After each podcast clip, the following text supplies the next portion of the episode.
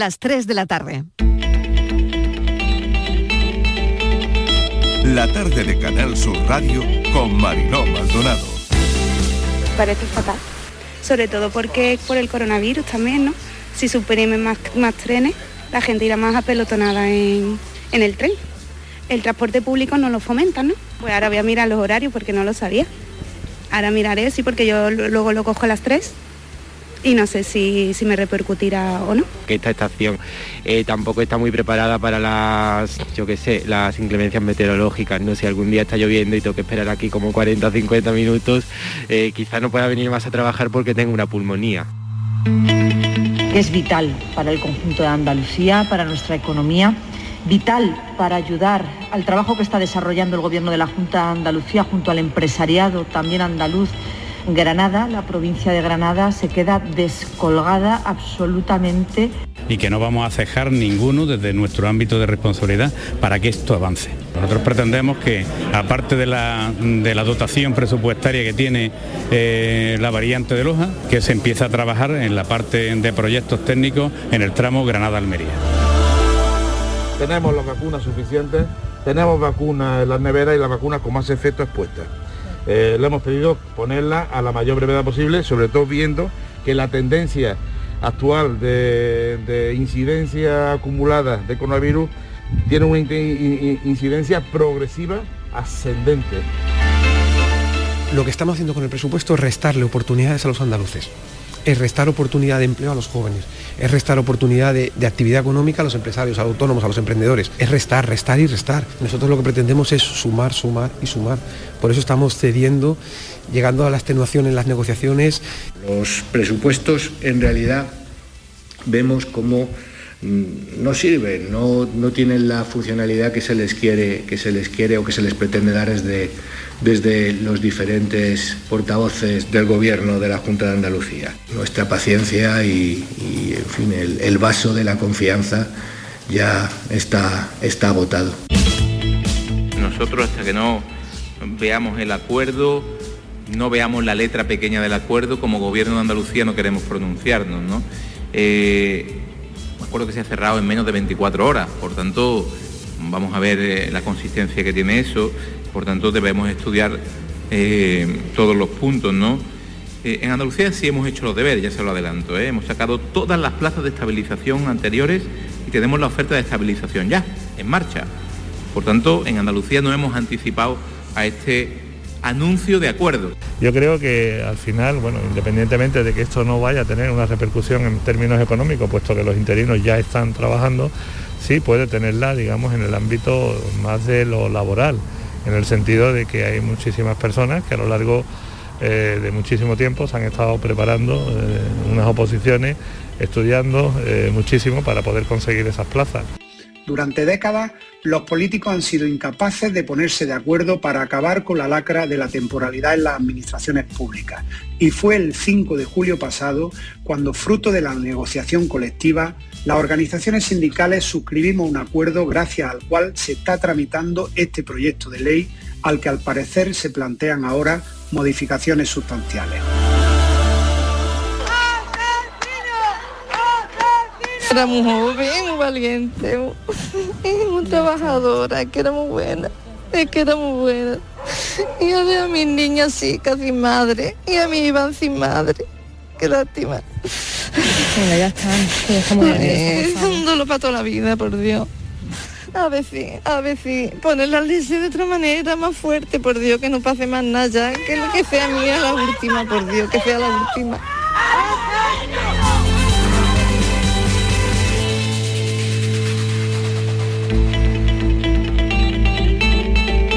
La tarde de Canal Sur Radio con Mariló Maldonado.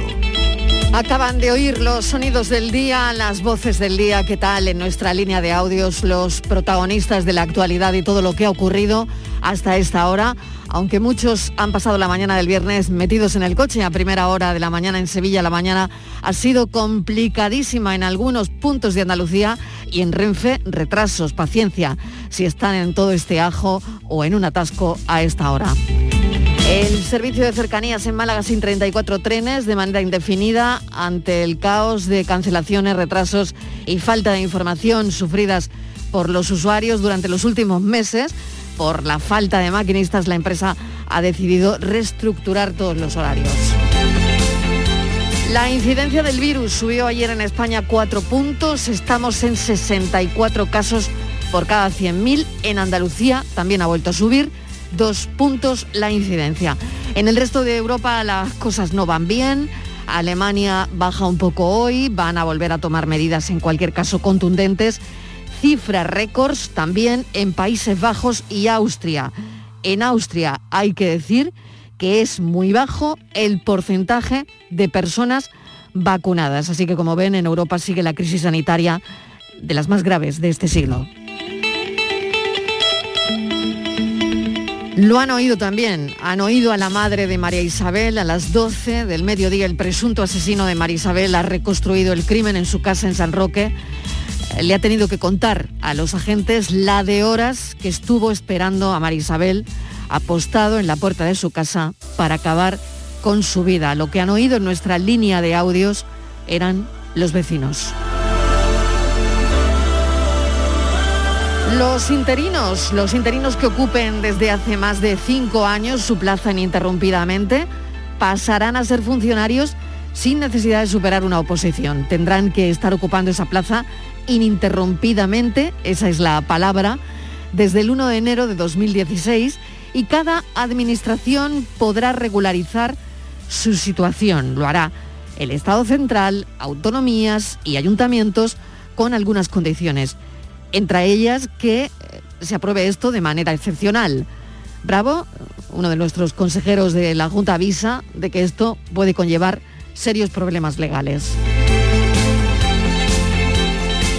Apuran las últimas horas de la cumbre del clima, los dirigentes que se han sentado a discutir buscan acuerdos que nos salven de que, entre otras cosas, la Tierra se recaliente más de un grado y medio. La COP 26 termina hoy, pero se podría extender varios días más. Lo que han acordado de momento no parece que nos vaya a librar de nada. Lo conseguido está muy lejos de ser suficiente, es lo que nos llega desde Naciones Unidas.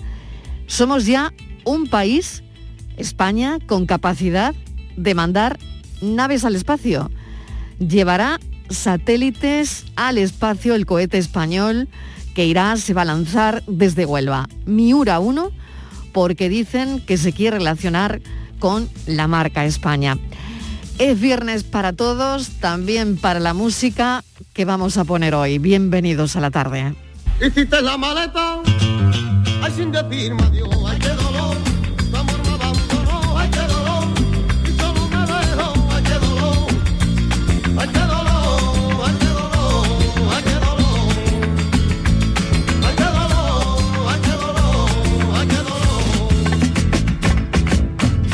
más que me preguntó, no encuentro la razón,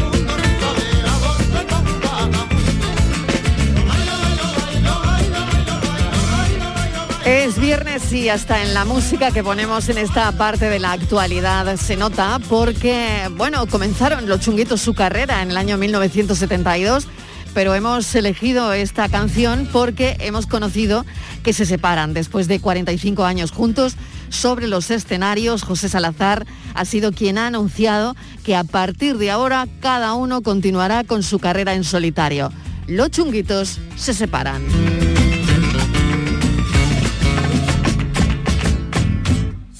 Vez te viera por la calle pasar, ay, qué dolor, no lo quiero pensar, ay, qué dolor, que lo paso muy mal, ay, qué dolor, ay, qué dolor, ay, qué dolor, ay, qué dolor, ay, qué dolor, ay, qué dolor, ay, qué dolor. Por más que me pregunto, no encuentro la razón, ay, qué dolor,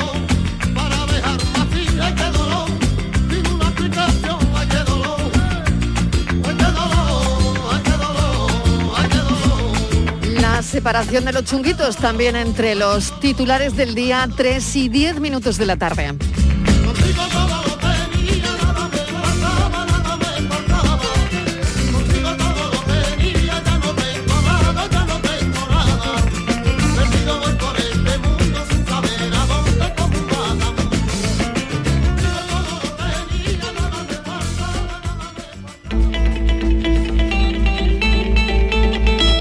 La tarde de Canal Sur Radio con Mariló Maldonado.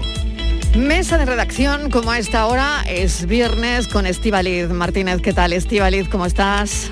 Hola Marilo, ¿qué tal? Buenas tardes. Pues tú eh, has oído ese refrán, vamos, fíjate, ¿cuántas veces hemos dicho ese viejo refrán de sarna con gusto no pica? Fíjate, ¿no? Que no pues parece que está picando más. Efectivamente. más de la cuenta. Pues parece que está picando, Mm. suena antiguo, ¿verdad? Suena par- antiguo lo de la es- sarna. la sarna es, como una enfermedad... Pero eh, nunca se ha ido del todo, ¿no? Pues no, porque mira, asociamos la sarna a tiempos yo creo que pasados, ¿no?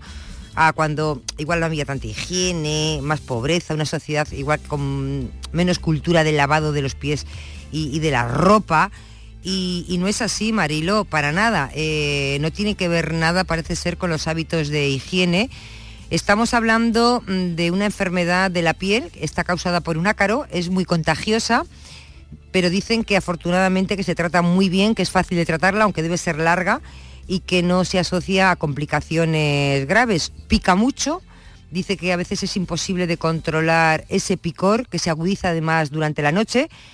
Aparecen también erupciones rojas, pequeñas, como si fueran granitos o pequeñas picaduras.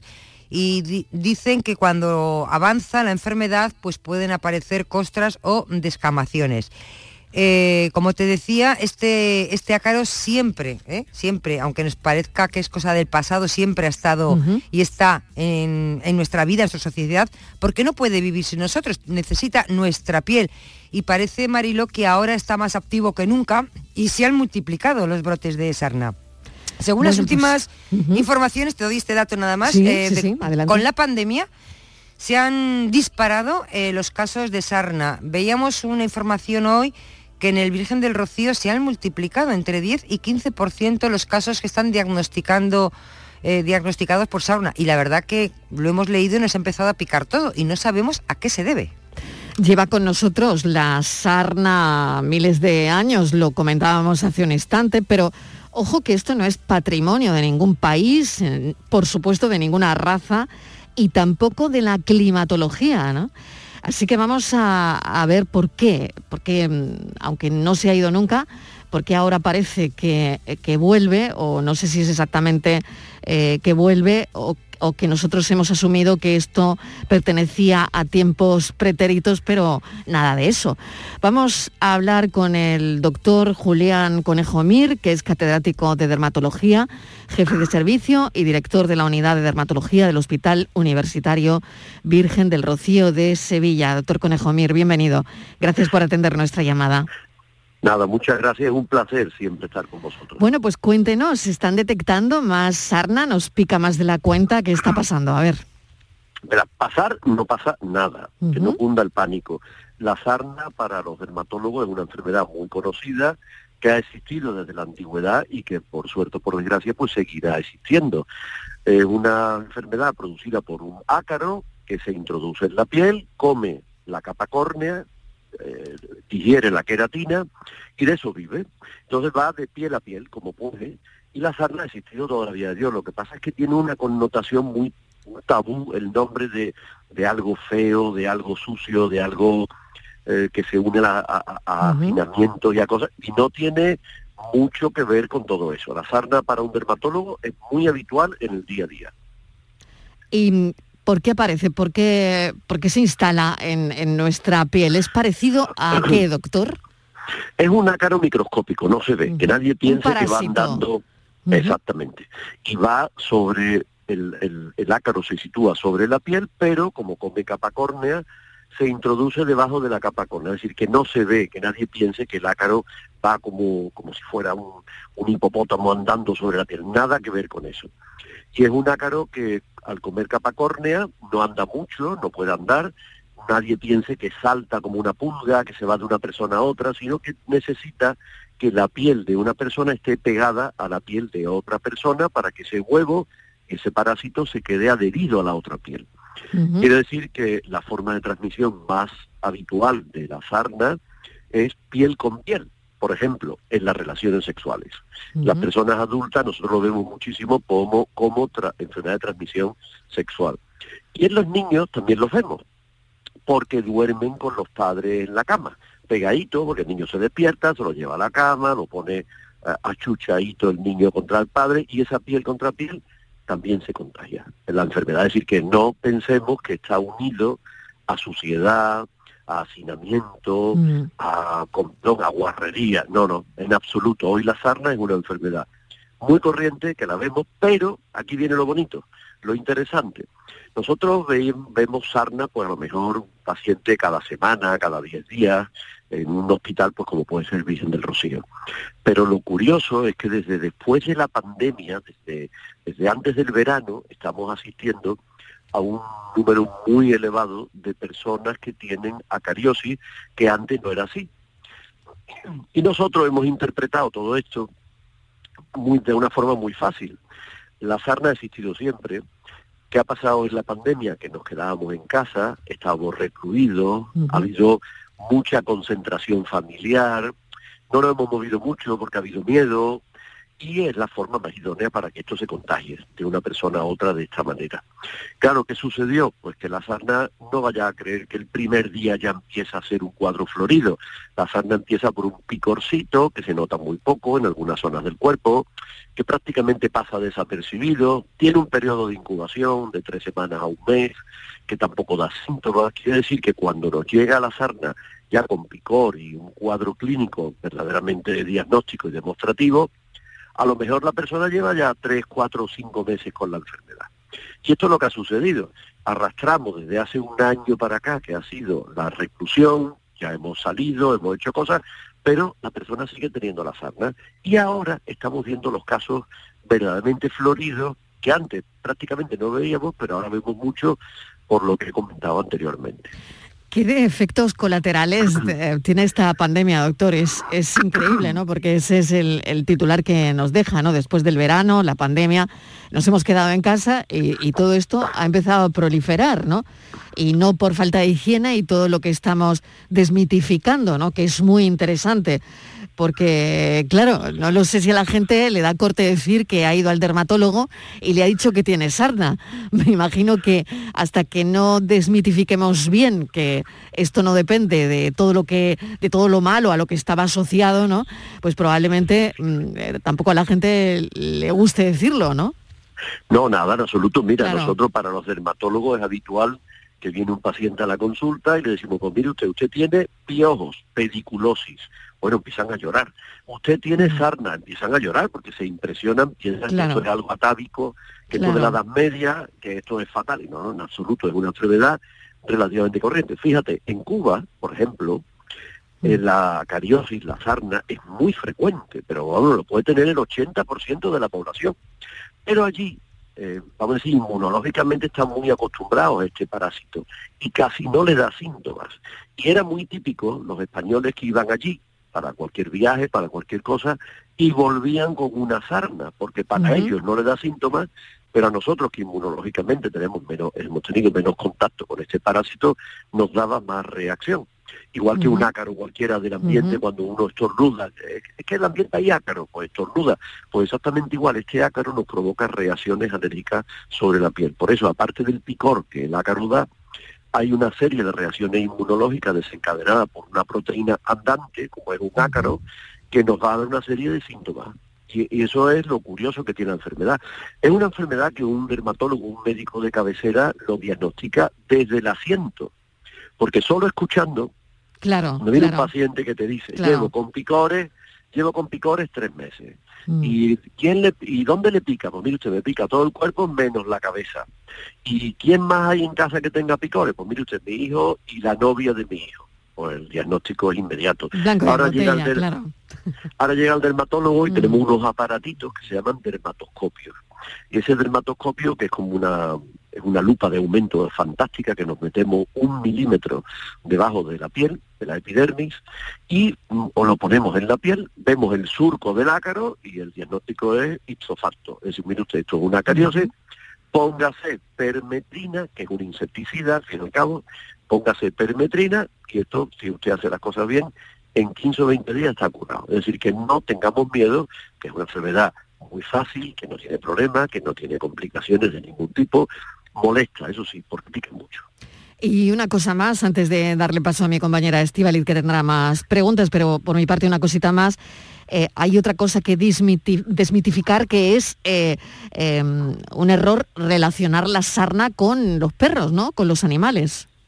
Bueno, es que verás, hay tres tipos de sarna, no hay una, hay tres. Una, la sarna de la persona humana, que es el Sarcoptes caviei, que es un ácaro. Otra que es la sarna de los animales, que tienen ellos, pues, por ejemplo, los gatos en los pabellones auriculares, la oreja, es muy frecuente que tengan sarna. Y otra, la de los cereales. Muchas veces cuando en el campo se ciega, o está uno en un campo de cereales, empieza a picar las piernas. Pero realmente lo único que tiene capacidad para afectar al ser humano es el Sarcoptes caviei humano. El de la sarna y el de los animales a nosotros prácticamente no nos afecta, no hay que tenerle miedo. Pues es muy curioso esto, Estíbaliz. ¿Alguna cosita Sí, más? eh, que dos cositas, doctor. Buenas tardes. Mm. Eh, está, Buenas tardes. ¿Está la falta de higiene relacionada con la aparición de, del ácaro de la sarna? No, nada en absoluto. Eso sería antiguamente cuando, por ejemplo, en la- en las posguerras mundiales sí hubo un hacinamiento verdaderamente importante, falta de higiene, entonces sí, porque estaba todo el mundo viviendo en muy poco espacio.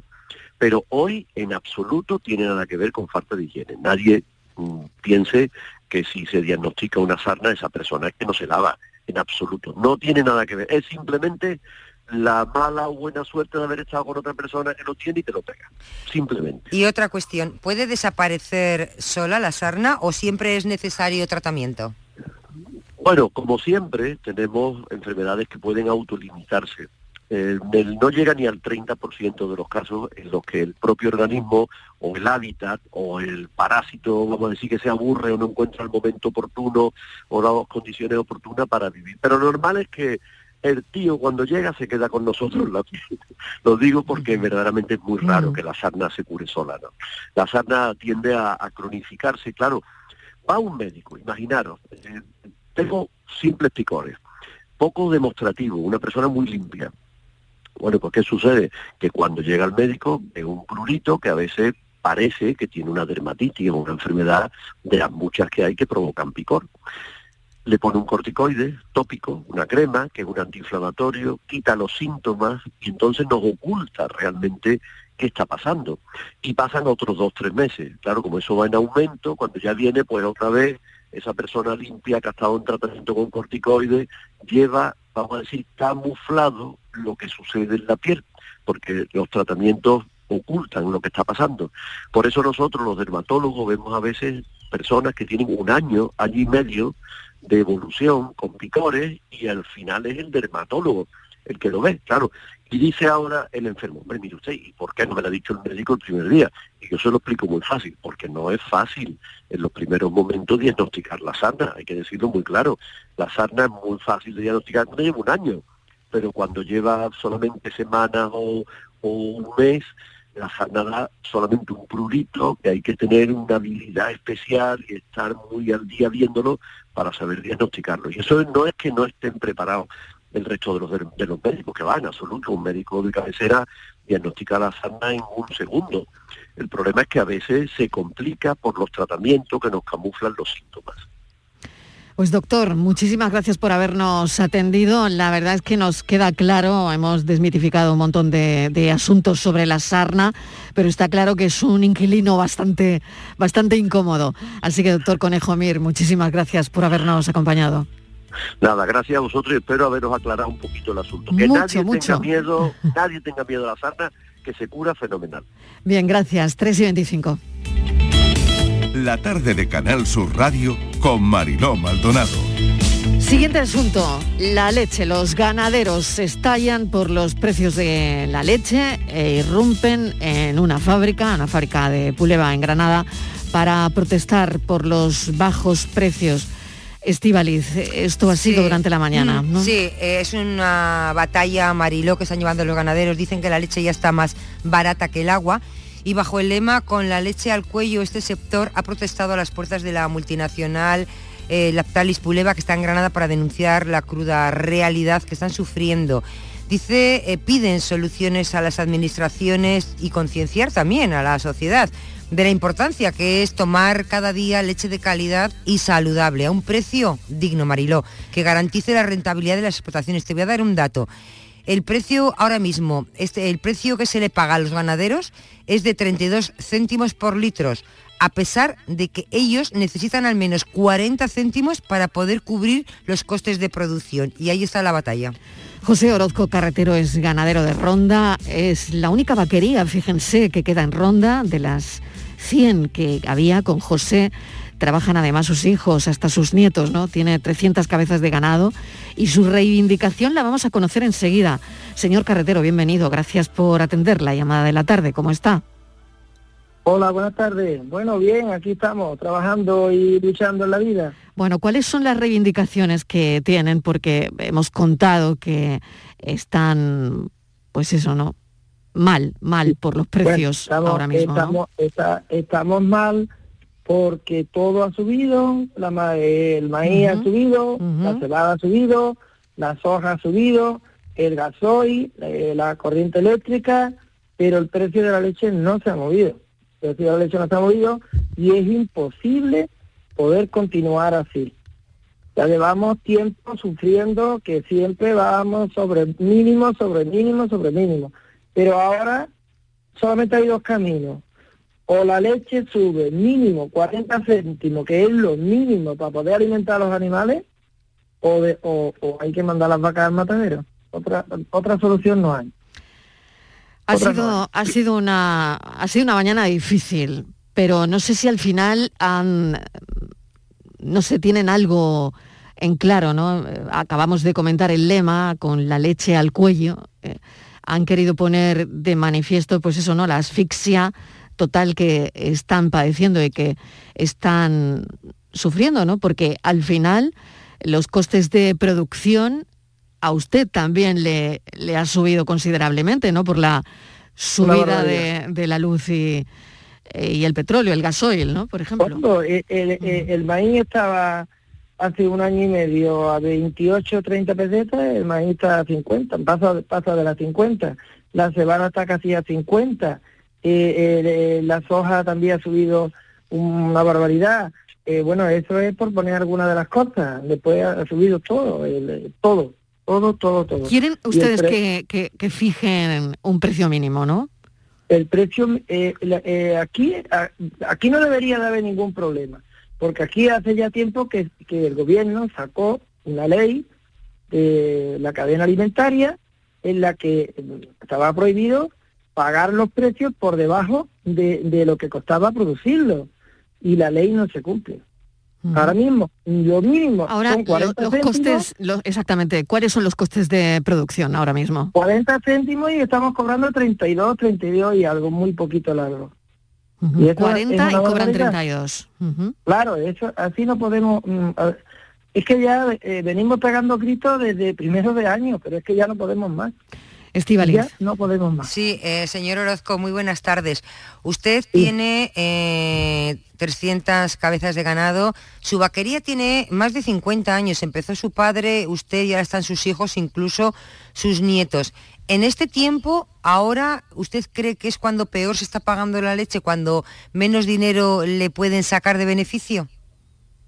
Estamos cobrando la leche más barata que hace 30 años.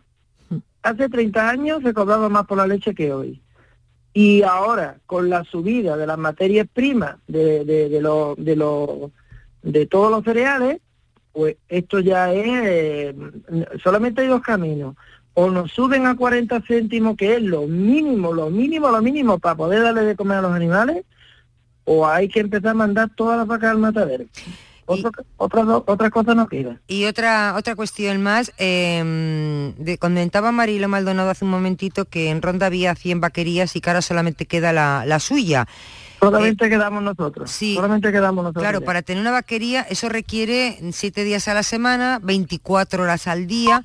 Ahí no se puede parar. Eso, no- eso no es una fábrica que se cierra. Eso hay que esto estar. no se puede eh, eh, esto no se puede parar esto no es como yo qué sé un camión que tú dices bueno eh, no me da para el porte pues paro el camión y ya está. No los animales tienen que comer todos los días. Tú los animales los tienes que ordeñar todos los días. En mi casa se empieza a las 5 de la mañana a trabajar y, y, y, y no se paran todos los días porque son muchísimas cosas son muchísimas cosas. Bueno, pero nosotros estamos acostumbrados a eso y trabajamos y no pasa nada. Lo que no se puede soportar es que suban todos los cereales, que suba el, el- el gasoil, la barbaridad que, que ha subido, la luz, eh, bueno, todo, y que los precios, ¿a quién se le ocurre que el precio de la leche no se puede mover? Es que eso es increíble, no, no, nos están, nos están machacando, nos estamos arruinando. Eh, eh, yo, porque tengo mis hijos que, que, han nacido en la pata de las vacas, que aman las vacas, que lo que quieren es tener su ganado, pero esto es insoportable. Esto es insoportable. Pues eh, vamos a seguir muy pendientes de, de todo lo que vaya ocurriendo, porque esta mañana oía que ustedes decían que de seguir así dependeremos de terceros países para abastecernos en el sector Claro, primario, ¿no? eh, eh, luego, luego eh, ya venimos arranca, ya venimos arrancando desde que la Stali compró Puleva en el en el 2016 quiero recordar también subieron mucho los cereales lo que pasa que eh, rápidamente bajaron y, ahí nos compensaron un poco pero entonces Puleva le mandó un escrito a la Stali a Francia diciéndole que si no subía los precios no iba a quedar un ganadero en Andalucía.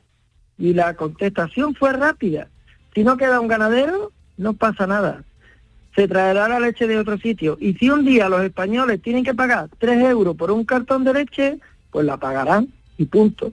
Entonces, por esa regla de tres, aquí nos encontramos indefenso total. ¿Dónde está el gobierno? El gobierno es que, es que vamos, es, de película. El gobierno mirando para otro lado, menos al, sitio que tiene que mirar, a, a como es la leche, un alimento de primera necesidad. Bueno, luego, luego te, te beberá la leche que te traigan a saber de dónde, y aquí se acaban los quesos, aquí se acaba la mantequilla, se acaba los yogures, se acaban todos los productos de la leche, se acaba todo. Pues tenemos el Bueno, mejor, el mejor queso del mundo, señor Orozco, increíble, ¿no? Mm. Claro, entonces, eh, eh, esto es una barbaridad. Vamos a ver, ¿dónde está el gobierno? Si aquí no hay ningún problema con que se cumpla la ley de la cadena alimentaria, que no se puede pagar las cosas por debajo de los costes, pues ya está, se paga, se paga eso y qué barbaridad, si estamos pidiendo 8 céntimos, eso no es nada. Cualquier consumidor estaría de acuerdo que le subiera el, bote de leche 8 céntimos para que no desaparecieran todos los ganaderos de España. Cualquier consumidor, pero que se lo den a los ganaderos, que no se lo coma la gente por medio. Por favor. Le Que- agradecemos que que, ya- nos haya atendido, señor Orozco Carretero. Nos ha contado, bueno, pues la situación que están padeciendo y que están sufriendo. Gracias Muchísimo. y seguiremos muy pendientes. Bueno, muchísimas gracias a vosotros. Un a ver saludo. si entre todos conseguimos que reaccionen los políticos, que reaccione la industria, que reaccione la grandes superficies, porque, hombre, mm, nosotros, eh, es que en una vaquería como la mía, que, que habemos cuatro personas, eh, damos de comer a 20 o 30 personas. Es que nosotros lo repartimos todo. En una vaquería no queda nada. Hay muchísima gente indirectamente viviendo de, de- de las vaquerías. Hemos Muchísima entendido gente. perfectamente, José Orozco Carretero, ganadero de Ronda, cuál es la situación. Le deseamos muchísima suerte. Gracias, un saludo. Muchas gracias. Con la leche al cuello, los ganaderos han querido poner hoy de manifiesto la asfixia total, lo han oído. El 35% de las granjas de leche en este país han cerrado en los últimos seis años por la crisis de los precios. La tarde de Canal Sur Radio con Mariló Maldonado. También en nuestra app y en canalsur.es. Aquadeus, ahora más cerca de ti, procedente del manantial Sierra Nevada, un agua excepcional en sabor, de mineralización débil que nace en tu región. Aquadeus Sierra Nevada es ideal para hidratar a toda la familia y no olvides tirar tu botella al contenedor amarillo. Aquadeus, fuente de vida, ahora también en Andalucía. ¿Estás lesionado? Elige la fisioterapia avanzada de Clínicas Beyman. En Clínicas Beyman ponemos a tu servicio a fisioterapeutas de primer nivel equipados con la última tecnología. Nuestra meta es tu recuperación. Somos la fisioterapia oficial de 18 federaciones deportivas de Andalucía. Si necesitas recuperar tu salud, tu rendimiento y tu bienestar, pide tu cita en clínicasbeyman.es. ¿Y a ti se puede saber qué te pasa? Nada, esta hija mía, que parece que prefiere pasar estas fiestas con el novio en lugar de con sus padres. Ay, críalos para esto. Me lo soltó ayer, que vino a traerme el cupón extra de Navidad de la 11. Ah, bueno, si te ha dado ya el cupón, que haga lo que quiera. En Navidad, qué bello es repartir. Cupón extra de Navidad de la 11. El 1 de enero, 75 premios de 400.000 euros y más de 910.000 cupones premiados. Compra ya tu cupón. 11. Juega responsablemente y solo si eres mayor de edad. Vuelve Film Symphony Orchestra con su nueva gira Phoenix, un apasionante espectáculo con el que resurgirás de tus cenizas. Un emocionante viaje musical a través de las mejores bandas sonoras de todos los tiempos. El Código Da Vinci, Gladiator, La Bella y la Bestia, El Señor de los Anillos y muchas más. Ya a la venta en filmsymphony.es. Cada fin de semana te llevamos a los mejores rincones de Andalucía, con Andalucía Nuestra. Los sonidos de cada provincia, su historia, sus tradiciones, su cultura, su valor. Descubre una Andalucía hermosa, completa y única en Andalucía Nuestra. Los sábados y domingos desde las 7 de la mañana con Inmaculada González. Quédate en Canal Sur Radio, la radio de Andalucía.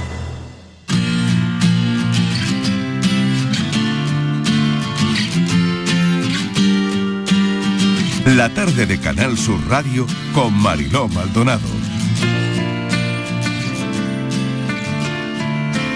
Pues España ya es un país que puede mandar cohetes al espacio tras un millón de horas de ingeniería y 150 ensayos técnicos. La empresa española EPLD Space ha presentado este viernes al Miura 1 en Madrid, el primer cohete construido en España para transportar satélites de pequeño tamaño al espacio. Estivaliz.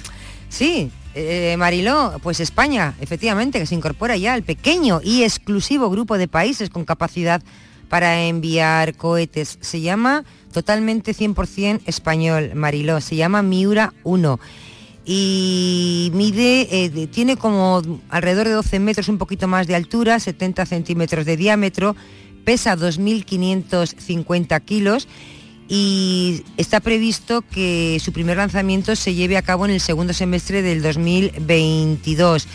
Eh, fíjate que este cohete se va a lanzar a una altura, bueno, hay que decir que el lanzamiento va a ser desde Huelva, desde el complejo El Arenosillo. Eh, te quería decir que el cohete se va, va, a alcanzar cuando se lance una altura de 153 kilómetros que estará a unos 122 segundos aproximadamente de propulsión y después a continuación Mariló caerá al mar. Todo un espectáculo. Vamos a preguntarle a José María Madiedo, doctor en física, especializado en astrofísica, por supuesto, doctor en química también, astrofísico del Instituto de Astrofísica de Andalucía. José María, bienvenido, ¿qué tal? ¿Cómo estás? Hola, ¿qué tal? Buenas tardes. Bueno, este es un anuncio interesante eh, y más interesante aún si cae que desde el Centro de Experimentación del Arenosillo en Mazagón es donde se va a lanzar, ¿no? Pues sí, es un anuncio interesante y, y muy, eh, muy esperanzador en, en muchas facetas.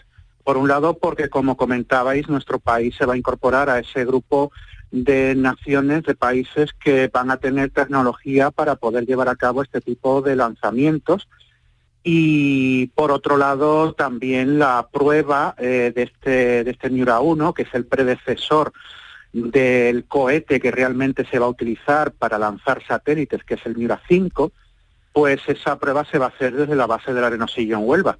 Entonces eh, contamos o se cuenta ya gracias a esta empresa con una tecnología de la, de la que antes no disponía nuestro país y eso pues nos va a suponer una enorme una enorme ventaja Este cohete se ve que es la culminación, por lo menos eso leíamos en redes hace muy poquito, de un sueño, ¿no? De un sueño que comenzó hace 10 años. Pues sí, eh, un sueño de dos personas, un sueño que comenzó hace ya unos años y suele ocurrir como con casi todas las grandes cosas, que empiezan con un sueño y empiezan pues eh, con muchísimo trabajo, con muchísimo esfuerzo, hasta que finalmente pues eh, ese, ese proyecto consigue ver la luz y se hace algo grande, como en este caso, que se ha conseguido pues algo que va a suponer, como decía, un logro tecnológico para España bastante importante. ¿Qué te parece el nombre, José María? A ver, que nos diga el profesor qué le parece Miura 1. Pues más español no podía ser, la verdad. más castizo y más español no podía ser. Entonces, bueno, eh, no sé por qué, no sé, digamos, qué, qué es lo que les ha llevado a poner ese nombre, pero la verdad es que si lo que querían era, era representar algo típico de, del país, lo han conseguido. Bueno, además lo decimos, ¿no? Cuando estamos ante algo potente, decimos, bueno, esto es un Miura, ¿no? Entonces, no, lo sé, no lo sé si el cohete, eh, esperemos que sí, que sea un Miura, ¿no?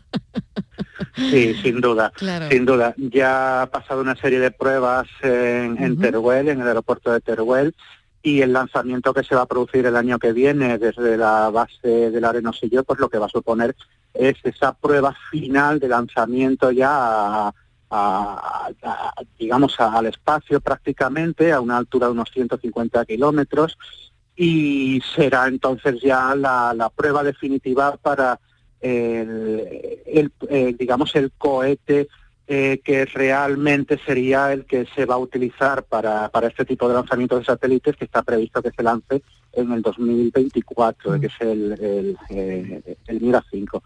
Entonces, ya me eh, estoy imaginando el acontecimiento ¿no? que va a suponer para el centro de experimentación, ¿no? donde, bueno, yo ya lo estoy visualizando, ¿no? E-, ese día donde el cohete se lanza desde aquí, ¿no? Es, tremendo. Bueno, Estivaliz, yo no sé si tienes alguna cuestión. Mm, le quería, eh, buenas tardes, señor Madiedo. Bueno, primero decir, Mariló, que ha sido presentado hoy en el Museo de Ciencias Naturales de Madrid, donde está ahora mismo. Y además, bueno, los afortunados que estén por ahí pueden visitarlo gratis durante hoy, viernes, mañana y el domingo. Eh, y le quería preguntar al profesor porque dicen que el cohete alcanzará una altura de 153 kilómetros después de 120 segundos de, propulsión y, que después va a caer al mar. ¿Hasta dónde puede llegar? ¿Y, en qué zona puede caer? ¿Se sabe? Pues está previsto que caiga a unos 70 kilómetros de la costa, unos 70 kilómetros del punto de lanzamiento. Eh, esa es otra característica importante del cohete porque este lanzador es recuperable y reutilizable, lo cual abarata también mucho esta, esta tecnología de lanzamiento de satélites dado que, esa reutilización de gran parte del cohete pues supone un ahorro muy importante. Entonces está previsto, como decía, que caiga a unos 70 kilómetros de, la costa y sería recogido, según está previsto, por un, por un barco que lo llevaría de nuevo al punto de lanzamiento. Profesor Madiedo, pues muchas gracias por explicarnos con detalle todo esto. El primer cohete español que irá al espacio será el Miura 1 y se va a lanzar desde Huelva. Gracias, un saludo enorme. Un saludo, muchas gracias. Vamos con la foto del día, Virginia Montero. La imagen de hoy es la de Patri Díez, fotógrafa, creadora y profesora de técnica fotográfica y lenguaje visual. Su fotografía la ha llevado al periodismo, a lo artístico y a la docencia. Reflexiona sobre la imagen fotográfica desarrollando ideas que conectan el taller, la obra y el relato periodístico. Actualmente se encuentra trabajando en su tesis doctoral sobre el fuera de campo de la imagen. Podemos encontrarla en el diario El Independiente de Granada, en la Escuela Faro de Fotografía y en el caleidoscopio fotográfico. La imagen que hoy nos trae Patri 10 se titula Una sombra, un rumor, un amigo extraño. Y ya saben, nuestros oyentes que pueden ver la foto del día en nuestras redes sociales. En Facebook, La Tarde con Mariló Maldonado y en Twitter, arroba La Tarde Mariló. Tratamos de identificar aquello que quedó parado y parece reactivarse, pero en realidad nosotros ya no somos los mismos. La biblioteca municipal abre ahora solo dos tardes, de 5 a 8, y el aire, que empieza a levantarse, parece más frío que otras veces. La calle ya no se pisa igual. Al caminar tratamos de ser aquellos que recordábamos que éramos. Hablamos de saber colocar una elipsis, un intervalo que todavía se muestra entrevelado. Y lo sabemos por esa extraña incomodidad que sentimos al vestirnos, al desplazarnos, al encontrarnos. El verbo estar se ha vuelto un tanto robótico, poco engrasado. Existe un espacio que convive con nosotros y que apenas sabemos cómo se nombra, cómo se acomoda. Una sombra, un rumor, un amigo extraño.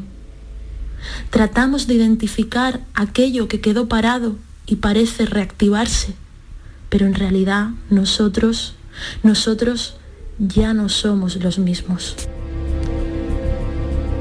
El verbo estar, que se vuelve algo robótico, poesía en este comentario fotoperiodístico del día. La tarde de Canal Sur Radio con Mariló Maldonado. También en nuestra app y en canalsur.es.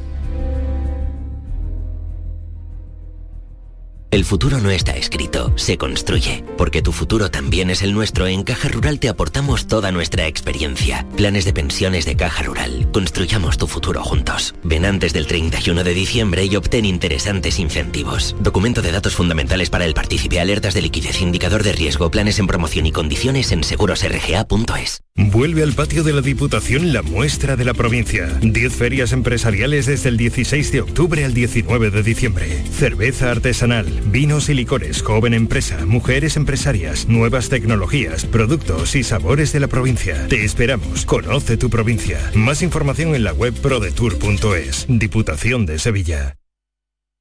Nace un nuevo concepto de maternidad. En el nuevo Hospital Materno Infantil Quirón Salud Sevilla ponemos en el centro las necesidades de las futuras mamás. Un pionero hospital con parto respetado, prestigiosos expertos formados en las últimas tendencias y las mejores prestaciones para ti. Solicita tu tour premamá y ven a conocernos. Las mamás han cambiado, la forma de cuidarlas también. Quirón Salud, la salud persona a persona. Triana y Medina Azara. El alma, el espíritu y las grandes canciones de Triana interpretadas por Medina Azara. Sentimiento de amor. Medina Azara, nuevo disco. Llegó el día. A la venta el 26 de noviembre.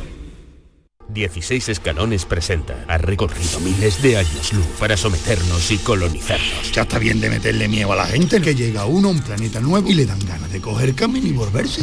Manu Sánchez está de vuelta con El Gran Emigrante, su última comedia teatral. 10 y 11 de diciembre en el Cartuja Center de Sevilla. Entradas en cartujacenter.com. Disfruta de Andalucía y de la radio hasta enamorarte. Escucha, siente y déjate seducir por una tierra repleta de tradiciones, de una gastronomía de bandera, de patrimonio cultural fascinante y una gente única. En Gente de Andalucía, los sábados y domingos desde las 11 de la mañana con Pepe da Rosa. Quédate en Canal Sur Radio, la radio de Andalucía. La tarde de Canal Sur Radio con Mariló Maldonado. Estos son nuestros teléfonos 95 1039 105 y 95 1039 16. Ha sido mucho más que la palabra de la semana, plusvalía. Eh, bueno, seguimos tras este asunto. Hoy de nuevo con Rubén Candela, es nuestro asesor fiscal de Candela Asesores. Rubén, ¿qué tal? Bienvenido. Hola Mariló, buenas tardes. Bueno, eh, vamos con todo lo de las plusvalías. Creo que tenemos también una consulta de oyente. Voy a recordar el teléfono para los mensajes de audio. 670 94 30 15 670 940 200. El impuesto de plusvalía anulado por el Tribunal Constitucional sigue dando que hablar, ocupa y preocupa bastante a todo el mundo y también a los asesores fiscales. Así es, Marilo, sobre todo en cuanto a dos aspectos importantes, la no retroactividad y la aprobación vía decreto de un nuevo impuesto de plusvalía que viene a rellenar el agujero que la sentencia del Constitucional ha dejado en los ayuntamientos. Rubén, ¿qué, ¿qué os parece cómo está derivando el asunto? ¿Qué os parece a los profesionales? Pues mira, que a muchísima gente nos parece que es que lo de los políticos ya es que está, eh, está empezando a, a- salirse de madre. La ministra parecía alborzada el otro día diciendo, esto el lunes tengo yo un impuesto nuevo.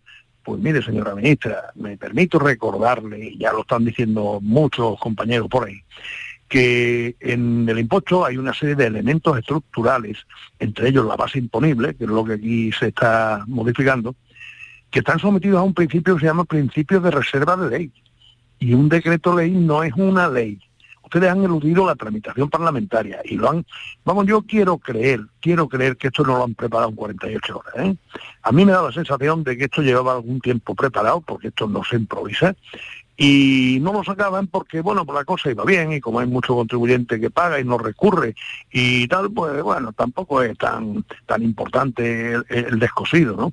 Entonces de pronto aparecen con un Real Decreto Ley de la noche a la mañana y, y ya digo, yo estoy convencido, convencido de que a no tardar mucho, algún contribuyente ya que esté indignado en el tema o que le salga una liquidación importante de plusvalía, pues va a empezar a recurrir lo va a volver a llevar al constitucional y es posible que lo vuelvan a tumbar. Me parece penoso, pero, pero eso es lo que hay. Y en cuanto a la otra cuestión, lo de la no retroactividad, pues es algo que a cualquiera que sepa algo de derecho, pues le repele, le repele, se le pone la carne de gallina, oiga, pero vamos a ver si estas liquidaciones no son firmes, si estas liquidaciones están todavía abiertas a revisión o abiertas a impugnación por parte del contribuyente durante un periodo de prescripción. ¿Cómo me dice usted que lo pasado, pasado? ¿Eh? Y entonces aquí pues también se ha visto un intento del Constitucional de echarle una mano a, la Administración y decir, venga, no vamos a hacer un, roto en las, en las arcas municipales. Lo pasado, pasado. En base a una norma ilegal, pero lo, lo pasado, pasado. Eso no es de recibo. Los oyentes pueden mandarnos mensajes de audio. Este es el momento, si así lo desean. Vamos a estar hasta las 4 en punto con nuestro asesor fiscal Rubén Candela. Eh, vamos a pasar ese audio. Buenos días, Manolo, desde Málaga. Yo reclamé la plusvalía hará unos 4 o 5 años en el Ayuntamiento de Málaga y siempre que voy me dicen que eso está parado. ¿Esto seguirá adelante a partir de ahora o se estancó? Es que no tengo ni idea siempre me dicen que esto, esto está parado. Gracias. a ver, Rubén, lo que estaba parado se pone en marcha o a ver. vamos O lo que está parado se va a seguir estando parado. a ver. Me hace gracia la respuesta que dice que le dan, que esto está parado. No, eso de parado no, no, existe. Vamos a ver. Eh, me falta algún dato, pero supongo, no sé, quiero creer que este hombre se dice que reclamó lo del impuesto de plusvalía, pues posiblemente lo reclamara al Tribunal Económico, eh, sí, el Tribunal Económico Administrativo, no sé si local, porque en Málaga creo que funciona un Tribunal Económico Administrativo local para impuestos municipales o al Económico Administrativo Regional normal de contra contra eh, cuando se recurre contra la agencia tributaria. Vamos a ver, eso no puede estar parado por una razón. Eh, el tribunal no puede abstenerse de resolver, lo prohíbe la ley el tribunal tiene que resolver siempre, ni siquiera sobre pretexto de duda, etcétera, etcétera, puede tenerse que resolver. Lo que ocurre es que hay un plazo en el que tiene que resolver. Si es un económico administrativo, es un año. Bueno, pues al cabo de un año, si el tribunal no ha resuelto, el recurrente puede considerar que su reclamación ha sido desestimada por silencio administrativo y se abre un plazo para eh, recurrir a una instancia superior pero eso no priva al tribunal de la obligación que tiene de resolver. Es decir, que aunque haya pasado el plazo, entonces si va al ayuntamiento y le dicen que está parado, y no, no, a mí digamos usted dónde está porque el tribunal no ha resuelto y tiene que resolver y quiere ver el expediente y, presione, porque eso no es de recibo, eso no puede existir, hombre. Pero vamos, en cualquier caso, este, esta liquidación de la que habla este oyente no tiene nada que ver con la situación actual. Esto es un impuesto que se presentó, que se impugnó y que está pendiente de resolver la impugnación. No tiene que ver con lo, de, con lo que tenemos ahora encima de la mesa. Estos son nuestros teléfonos 95 1039 105 y 95 1039 16. Más asuntos que queremos poner sobre la mesa, Virginia. Pues sí, hablamos de, este nuevo impuesto de plusvalía, como lo hemos venido a llamar, y queremos saber, Rubén, qué diferencias tiene con el anterior y en qué consiste este nuevo impuesto. ¿A qué tenemos que tenernos los contribuyentes que tengamos que abonarlo a partir de ahora? Pues mira, el impuesto se estructura o presenta dos formas distintas de calcular la base imponible. Bien, una fórmula que le llaman eh, estimación objetiva, que consiste en multiplicar la base imponible, el valor catastral del, inmueble que se transmite, por un coeficiente fijado en función de los años. Dicho sea de paso, si alguien ve la tabla de coeficientes, pues posiblemente no la entienda, porque, por ejemplo, si el coeficiente es el 0,16, es cuando se tiene tres años de antigüedad, me parece recordar que es el 16, 0,16. Cuando se tiene seis años de antigüedad, vuelve a ser el 0,16 y cuando se tienen 12 o 14 vuelve a ser el 0,16. Es decir, hay coeficientes que se repiten. Por tanto, la, la, tabla de coeficientes no es una tabla lineal que sube constantemente, no, no. Tiene una forma rarísima. Yo la, la incorporé a una hoja de cálculo y tiene una forma rarísima. Yo me imagino que esa tabla la habrán sacado en función de una tabla de variación de precio o algo así, cosa que por otra parte es lógica, porque vamos, si un inmueble sube, no sube de una manera lineal cada año lo mismo, hay años que subirá, otros menos, y otros incluso puede bajar, ¿no? Entonces, esa es una alternativa. Y la otra es comparar los valores de venta y de compra para ver si efectivamente ha habido incremento de valor. Entonces, si ha habido incremento de valor, eh, puede declararlo por ahí o por el otro sistema, el que le resulte más, más conveniente. El, el, contribuyente puede elegir. Bien entendido que si no elige el método objetivo, pues la norma dice que eh, en ese caso los ayuntamientos podrán comprobar. Y la comprobación de valor es un tema muy complejo. Es un tema muy complejo porque se diferencia un tanto artificialmente entre valor de mercado, valor real, valor de no sé qué. Últimamente ha aparecido el valor de referencia, que también mm. va a dar mucho, mucho de qué hablar. Eh, entonces, si no hay mucha diferencia, pues yo casi casi le recomendaría al contribuyente que optara por el método objetivo porque, bueno, se va a dejar de problemas. Ahí termina, paga y, hemos terminado. Ahí ya nadie, nadie le va a comprobar nada, nadie le va a molestar. Tenemos un par de consultas más. Rubén, a ver si nos da tiempo. Vamos con la consulta. Eh, hola, buenas tardes, Mariló, Rubén y ese pedazo de equipo de Canal Sur. Soy Maza de Sevilla. Yo tengo una consulta. Mi hermana falleció eh, en agosto de este año. Y yo mm, los papeles mientras me han venido y no yo había cogido cita en el OPAEF para que me confeccionaran el impuesto de plusvalía. Eh, entonces digo yo eh, de momento no pagué nada porque me ha cogido en pleno mm, por Dios gracias a Dios. Mm, pero digo yo en un futuro oh, me pueden sacar que tengo que pagar algo o ya de momento como me ha cogido en este trance mm, voy a ser afortunada y me voy a librar. Gracias. Gracias a ti Magda por pues, la consulta. A ver, ¿qué le podemos contestar Rubén? No, a ver, los impuestos tienen un periodo de prescripción de cuatro años. Entonces, durante cuatro años el ayuntamiento puede mandarle una, un requerimiento, una liquidación y pedirle a usted que pague el impuesto que no ha pagado ahora que tranquila no puede usted estar. De momento no ha pagado, pero tiene cuatro años de zozobra cuatro años eh, en, los que podrían, desde luego, llamar, ¿no? Si, ha habido, incremento de valor, porque eso ya lo deja ah, claro la nueva relación, es que si no hay incremento de valor no hay impuesto, pero si ha habido incremento de valor, en ese caso sí, claro. puede requerirle. Ay, pues no, no va a ser la mejor noticia, tiene que seguir cuatro años pendiente. Bueno, vamos con otra consulta.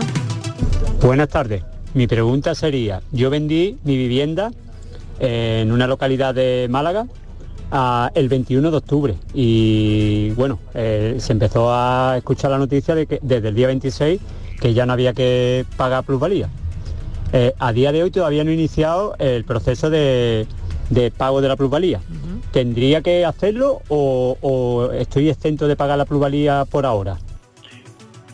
Vamos a ver, le contesto. Aquí hay, hay una serie de situaciones que, que son un tanto complejas. A usted se le devengó el impuesto el día 21 de octubre, por lo tanto antes de que se saliera la sentencia del Constitucional, y en consecuencia ese impuesto está devengado y existe la obligación de, liquidarlo. Yo lo que le recomendaría, porque ya digo que hay un manojito de situaciones distintas, yo le recomendaría que presentara usted la liquidación, que la pagara y que la impugnara a continuación. La impugnara a continuación, pero pagándola previamente para no incurrir en recargos la, reclama usted, pues la impugna la, reclamación y veremos a ver cómo se van pronunciando los tribunales, porque casos de estos se van a producir más de uno. Entonces no deje usted que gane firmeza, sino que al mismo tiempo que la presenta, al día siguiente presenta la impugnación, con lo cual eso se queda ahí en un vacío en el que es posible reclamarla en cualquier momento. Pues esperemos que le sirva al oyente de orientación esto que nos deja sobre la mesa Rubén Candela. Llegamos al final del espacio. Virginia, no sé si te queda alguna cosa más, nos queda un minuto. Todo aclarado. Todo aclarado, de momento. Sí, de momento, De a ver cómo momento. sigue. Si no, seguimos el La viernes. semana que viene más, seguro. Sí, seguimos Sí, el hablaremos además, hablaremos de la ley de tributos cedidos, que es que hay algunos impuestos en los que hay muchas variaciones que interesa conocer al oyente, porque son deducciones y, y cosas que pueden ser beneficiosas y que entonces pues conviene que las tengan claras para cuando llegue la hora de la renta que no se le pase. Será la semana que viene, Rubén. Muchísimas gracias, Virginia. Hasta ahora. Hasta ahora. Noticias. Gracias.